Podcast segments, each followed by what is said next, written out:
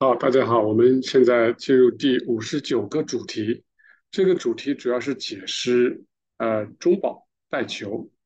赎罪、挽回这几个专业的神学名词，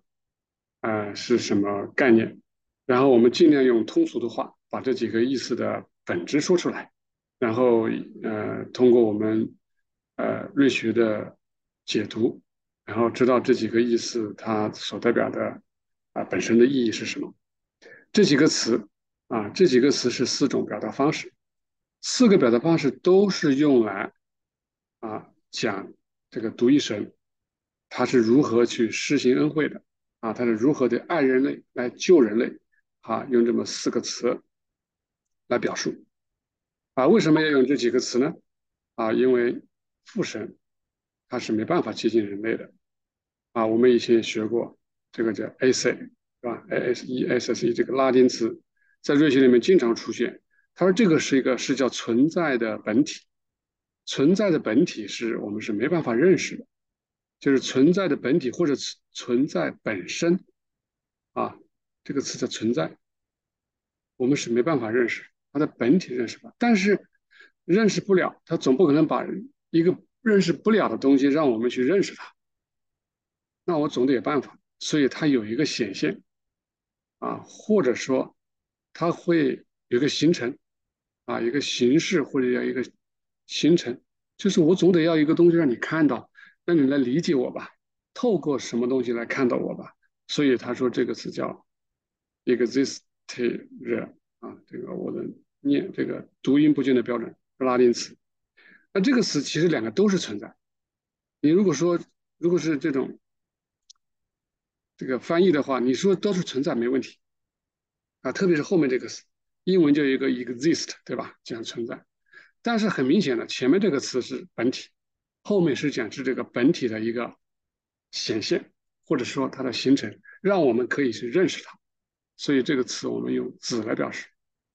啊，前面这个词你可以说是叫仁爱啊，或者爱，后面我们说是叫智慧。也就是爱通过智慧显现出来，爱我们没办法去看得到、去理解、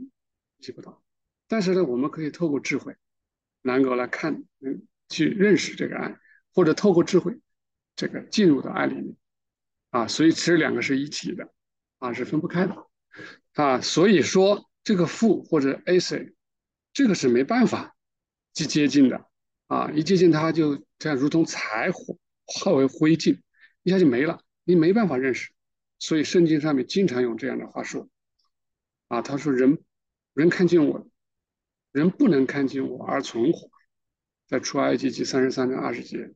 对摩西说，约翰福音也说了，他说从来没有人看见过神，只有父怀中的独生子看，啊，这从来没有人看过，就除了智慧本身，啊，能够认识这个爱本身，或者说我们讲子，啊，认识父。然后说还从来没有听过父的声音，也没有见过他的形象，啊。然后呢，这个我们好像在圣经里面也读过，哎，说摩西跟耶和华可以面对面呢，然后我说话你也说话，好像口对口的这样说啊，对吧？我用嘴巴说，你也用嘴巴回答，哎，这个不是说我看到了吗？但事实上看不到的，为什么？因为我们以前学过，那个耶和华啊，其实都是他取了。啊，这个存在的本体，对吧？或者神性之人，他选了一个天使，他以天使的身份，啊，其实天使就以为是他是耶和啊，其实，啊，这个事情过了以后，啊，天使就恢复到原状，哦，原知道他还是个天使，当时他就不知道，他以为他是耶和，所以都是用耶和华的口吻，啊，不单是摩西，是吧？亚伯拉罕、基甸等等啊，很多先知都见过。而因为父神有这样的一个属性，所以他乐意成为人啊，是他成为人，不是他在万事之间生了什么儿子啊，是他自己啊成为一个人啊来接近人类，然后听他们说话，跟他们交流啊，所以我们就知道啊，耶稣在地上说话交流啊，跟门徒们犹太人交往，其实就是耶和华自己，他穿了一个人。啊，这个人啊，称之为神子啊，称之为神子。所以这些什么中保代求、赎罪挽回，就是用来表达这种施恩的方式，感觉好像是通过另外一个人，对吧？让他做中保，让这个神子来代求，什么赎回挽回，其实就是他自己，啊，是他自己。好，让我们接着简单解释一下这四个词。中保的意思好理解，就是他中间做个中间人，我是一个媒介啊，你你不能直接到父那里去，但是你可以通过我啊，你可以通过我，我中间是个中介人啊，是个中保，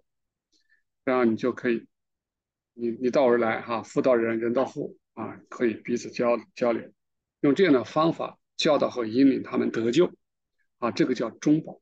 中间那个媒介。那什么叫代求啊？代求从字面理解就可以了。啊，就是说我一直跟你们怎么样做中保，跟你去恳求，对吧？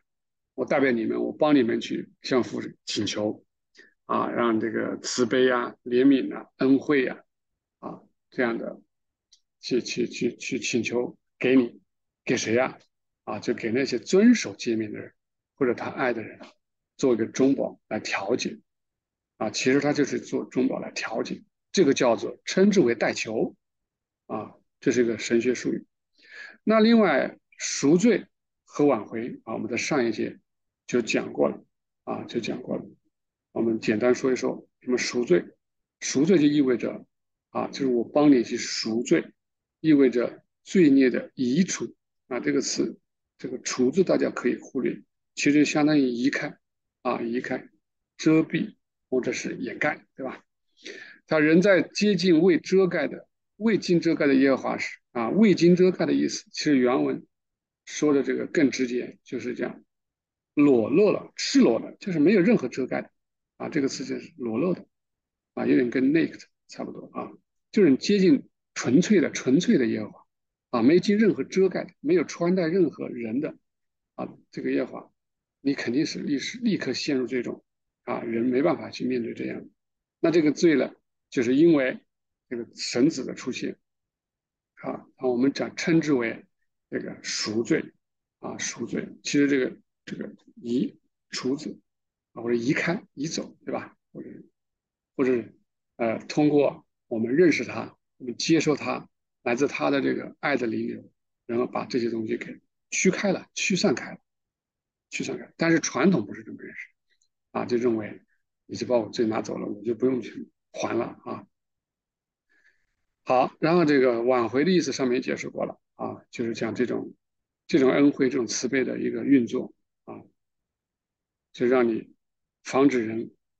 带向地狱啊，让与父和好，就有点类似于劝慰的意思啊，与父和好。但除此之外，还有一层意思，就是保护的意思啊，保护的意思跟防止有其实也差不多的意思啊，就是防止人亵渎这个神圣。啊，约柜上面的施恩座就是有这个保护的意思啊，还有这个基路伯啊，基路伯也有这层意思，是作为保护。好，这里就上面就简单的把这四个词的一些概念解释了，然后他接着说，他是众所周知，呃，神在他的圣经中借着现象说话，就是圣经里面的语言啊，它是借着一个现象啊，现象的意思就是跟。本质有分别的这样一个现象，这就这个词拉丁文的原文，a p p a r e n t i s，有点类似于 appearance 啊，哲学里面一个叫现象学啊，大概的意思就这个意思，就是透过现象看本质。我们看到的是现象，然后呢，呃，圣经里面的话，什么什么说神发怒啊，报仇啊，试探人呐，惩罚人呐，把人丢到地狱去，诅咒人们。啊，这个其实看起来全部是饿死，这个只有恶人才做到的。哎，但是为什么把这个词用在神身上？啊，它其实就是一个一个现象，就是一个显出来的像。然后呢，透过或者说你叫表象也可以。啊，这个它的只是一个像，但是本质不是这样的。啊，本质不是这样的，它是透过人们能理解的这种话，用这些表象的话语来让人们明白。啊，这一点。为什么要透过这样写？你不能直接写不行啊！你直接写神是慈爱的，那其实写了写了很多次，说神不会作恶啊，只会行善圣经里也看得出来。但是为什么又写讲发怒报仇等等呢？啊，那就看有的人啊，看他怎么心思。他如果完全相信我们的神是这个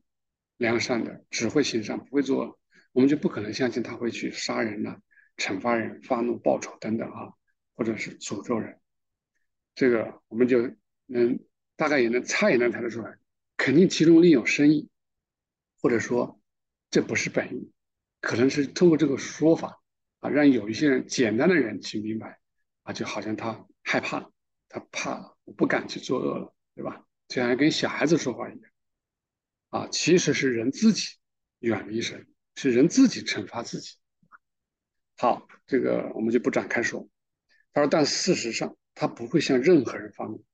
从来都不会报仇、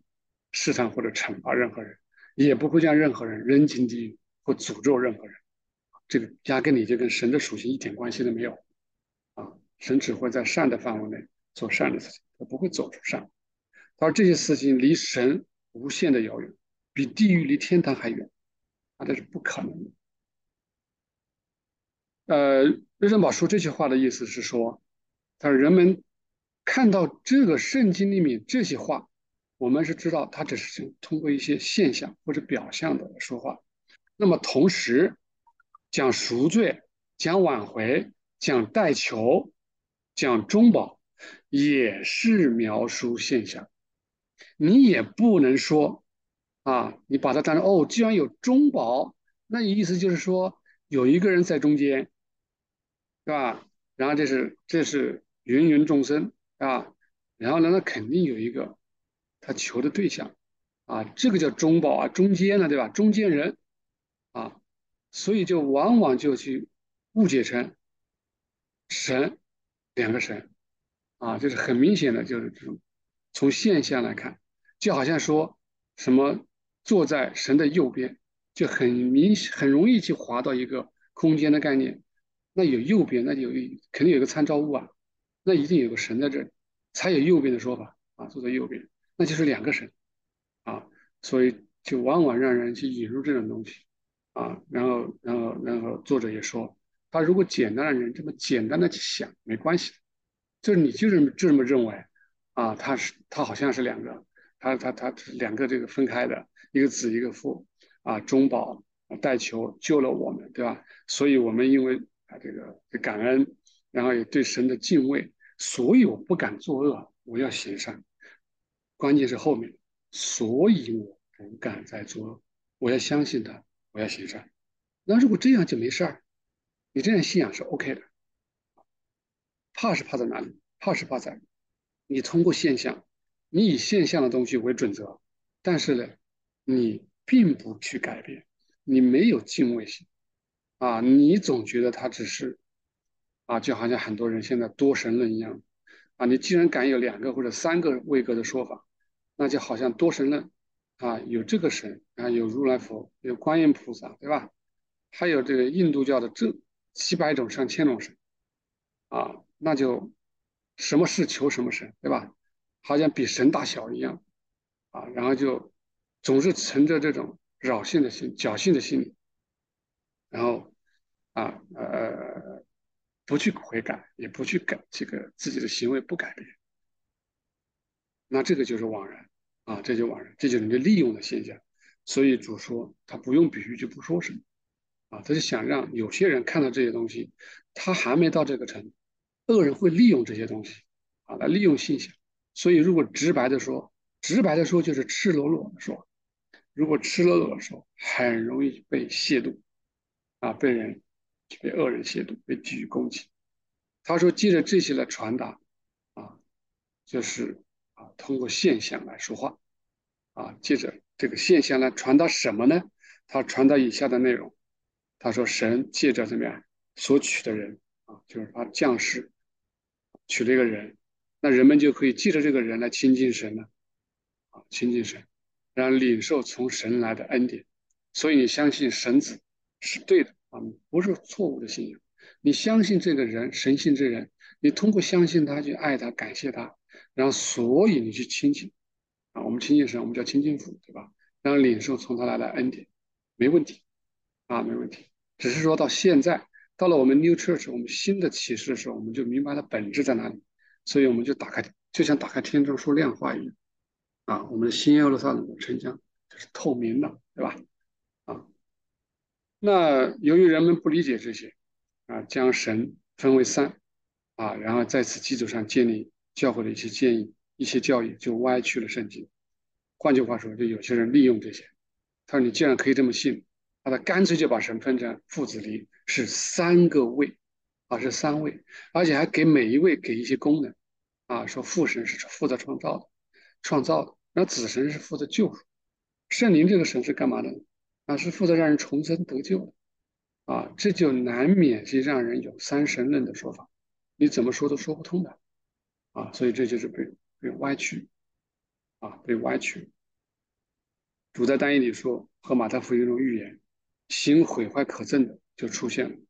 啊，这个瑞学里面讲行那个里面讲的行毁坏可憎，就是即将这种的三位一体的出现，也就是从公元啊后？我们是三百五十几年，从那个时候开始，这个理论已经成为一个权威，啊，其实那就是新毁坏可憎的出现了。好，这个第二节也是接着解释这个中保和代求，他说这个中保代求啊。是神性真理的中保和代求，什么意思呢？他就是讲神性真理啊，真理是最接接近神性良善的啊，神性良善也就是主自己，神性良善啊，最神性真理最接近神性良善，那也就是主，那因为他直接从他出来啊，真理从良善而出啊，是最靠近他啊。其实我们讲所谓的真理，其实就是良善的一个形式。这与主的中保和代求错了啊，代求有什么关系啊？就是他趁着这个机会，就再次来说明一下啊。那我们接着往下看，他说：“相信构成神的三个位格，并且他们合起来为一神的人，出于圣经的字面意义，对中保和代求无认认识，无非如此，也就是错误的认识，无非是这样的，是怎样的呢？”啊，这个图他把它给形象化了。他说：“主坐在父的右手边，如同一个人跟另一个人那样向父说话，将人的哀求带给父，为他的缘故，因为他为人类忍受了十字架之难，而恳求父将宽恕他们，并向他们施怜悯。”啊，这个我们不用去怀疑，现在绝大多数的。这个信徒都是这么认为，啊，就认为代求和中保就是这个意思，啊，只是说这个瑞德堡的话有点形象化，有点画面感，啊，就是一个就好像一个儿子一个父，对吧？坐在他右手边，啊，求你，对吧？因为我定是这样的缘故，对吧？你就饶了他们吧，宽恕他们吧，也爱他们吧，啊，等等。任何一个单纯的人，如果从字义来看，啊，得出中保和代求的观念就是这样的，啊，单纯字词，啊，呃，觉得我我我可以改一个字，就是像简单，或者说他头脑就没想那么多，就是字面就是字面，没别的，啊，他出于这样的讲，他没有别的想法，他只会这么想，啊，他说不过要知道，字面意义是方便这些简单的人来理解。以便引他们引入内在真理本身，啊，因为我透过文字，我就只能这样表达，啊，对他们来说，天上的这些王国，啊，天上不是有一个天堂嘛？天堂不是一个国度嘛？他是天上我，他就只能把它想象成跟地上的王国，只是说程度不同，他没有别的想法。地上的王，啊，就圣父，他只能把它想象成像一个。君王一样坐在宝座上的君王，然后王国的继承人也就是王子了，对吧？那圣子他就这么理解，就他把圣子就理解成像王子这样。这个是从文字简单的去认识，他没有不可能有别的想法，他只能这么认为。但是如果说我们了解圣经内在意义啊，就比如现在已经打开了内在意义，那我们就想法就不能这样想啊。他不应该就是像地上的儿子向父王求情那样的，那是怎么样呢？啊，而是这句话很关键，而是如同宇宇宙之主向他自己求情。他就好像自己跟自己求情，好像是跟自己求情，因为父和他并不是两位，而是一位。换句话说，啊，就好像我就就只有一位神，是吧？神性神就是一位，他好像是在他没有完全合一的时候，他好像是跟里面自己的灵魂在说话一样，啊，对着里面说，啊，就是求你，因为我的缘故去宽恕他们吧，对吧？他有这样的一个理解，我们现在也知道，确实是如此，对吧？当他完全合一了，完全荣耀化了，或者完全神性化了，啊，那就不用了。那那完全就是自己说话了啊，就是说他就是父了。好，然后他被教导，他被称作中保和代求，是因为子被理解为神性真理啊。我们往往把子理解成神性真理，父把理解成神性良善，那是真理跟良善求行。他说这种中保和代求就好像中间的一个中介，真理作为一个中介，向良善求行。那我对我们世人来讲，我们的信仰，我们只能通过真理，也就是我们通过读圣经。学习圣经，然后通过理性来接受圣经，通过圣经来理解信仰的东西，啊，知道有天国的存在，死后的生命，啊，有唯一独一主的存在。如果不通这个，我没办法认识。然后呢，通过认识真理，喜爱真理，啊，照着去做，然后逐渐的去去恶，然后向着良善一步步接近。它是中保，就是通过神性良善起作用，啊，因为借着它。能够通向神性良善，所以说我们我们只能从这个开始，啊，从这个开始，我们没有别的路可走，这是唯一的一条路。他说：“这我就是道路，真理、生命，你只能通过我，才能够到父那里去。也就是说，你只能通过神性真理，他启示的真理，边学边学边效法，边去做。神性善良善就好像太阳的火，我们是没办法接近的，但是神性真理可以。”因为它就像来自太阳的光，为人提供来自信仰的看见，就是我能够去看到你，哎，也就是理解，我能去理解，提供通往良善的一个通道和途径，啊，他说我是道路。因此可见什么是中保和代求了。哦，原来我们知道中保代求就是真理作为中保，真理在代求。啊，如果要进一步说明为何主自己。作为神性良善本身和天堂太阳本身，被说成像父代求和调解呢？啊，这是因为在完全得荣耀之前，也就是他的神性之人完全啊，就是他的那个我们这词啊，完全的啊成为与父合一之前啊，主在世的时候是神性真理啊，而且婴儿是中保，那个时候他还没有成为。诚心良善啊，我们知道到最后完全去掉他所有来自人的东西，在十字架受难复活以后，他完完全全成为善心真理啊，那个时候就不再不再有什么中保的说法了哈。啊，他说成为中保，并向父代求，也就是向良善本身代求，向良善本身代求，就好像是跟另外一个人代求一样啊，也叫子跟父求。但是当他得荣耀以后呢，啊，那是被称作中保和大姐，是因为没有谁能思想神性本身，除非为他安设一个，看到这个词哈，给你安设一个这么一个人的观念，也就是说，如果不这么设，你是想不到，你你也没办法想神性本身。那我给你安设这么一个神性之人的观念，让你透过他能够接近神性本身，啊，这是在。得荣耀以后，为什么还说这么说啊？有个有个中保和代求的说法啊。他说，除非通过这种观念，否则任何人都不可能通过爱与神性本身结合啊。就是我们没办法爱这个神性本身，爱不了啊。我们爱不了神这个本身，我们只能透中间这个神性之人，也就是说，我们透过真理。因此，就神性之人而言。主被称为中保和代求，不过是向他自己做中保和代求啊。我们以前也讲过了，讲到这个关于神的时候，我们没有别的办法认识神，只能透过神性之人啊。神性之人是我们认识神的唯一的办法。我们不能相信和热爱神，我们只能相信、热爱、跟从这位神性之人。现在我们已经知道，这位神行之人就是主耶稣基督。好，这一节的内容就到这里停止。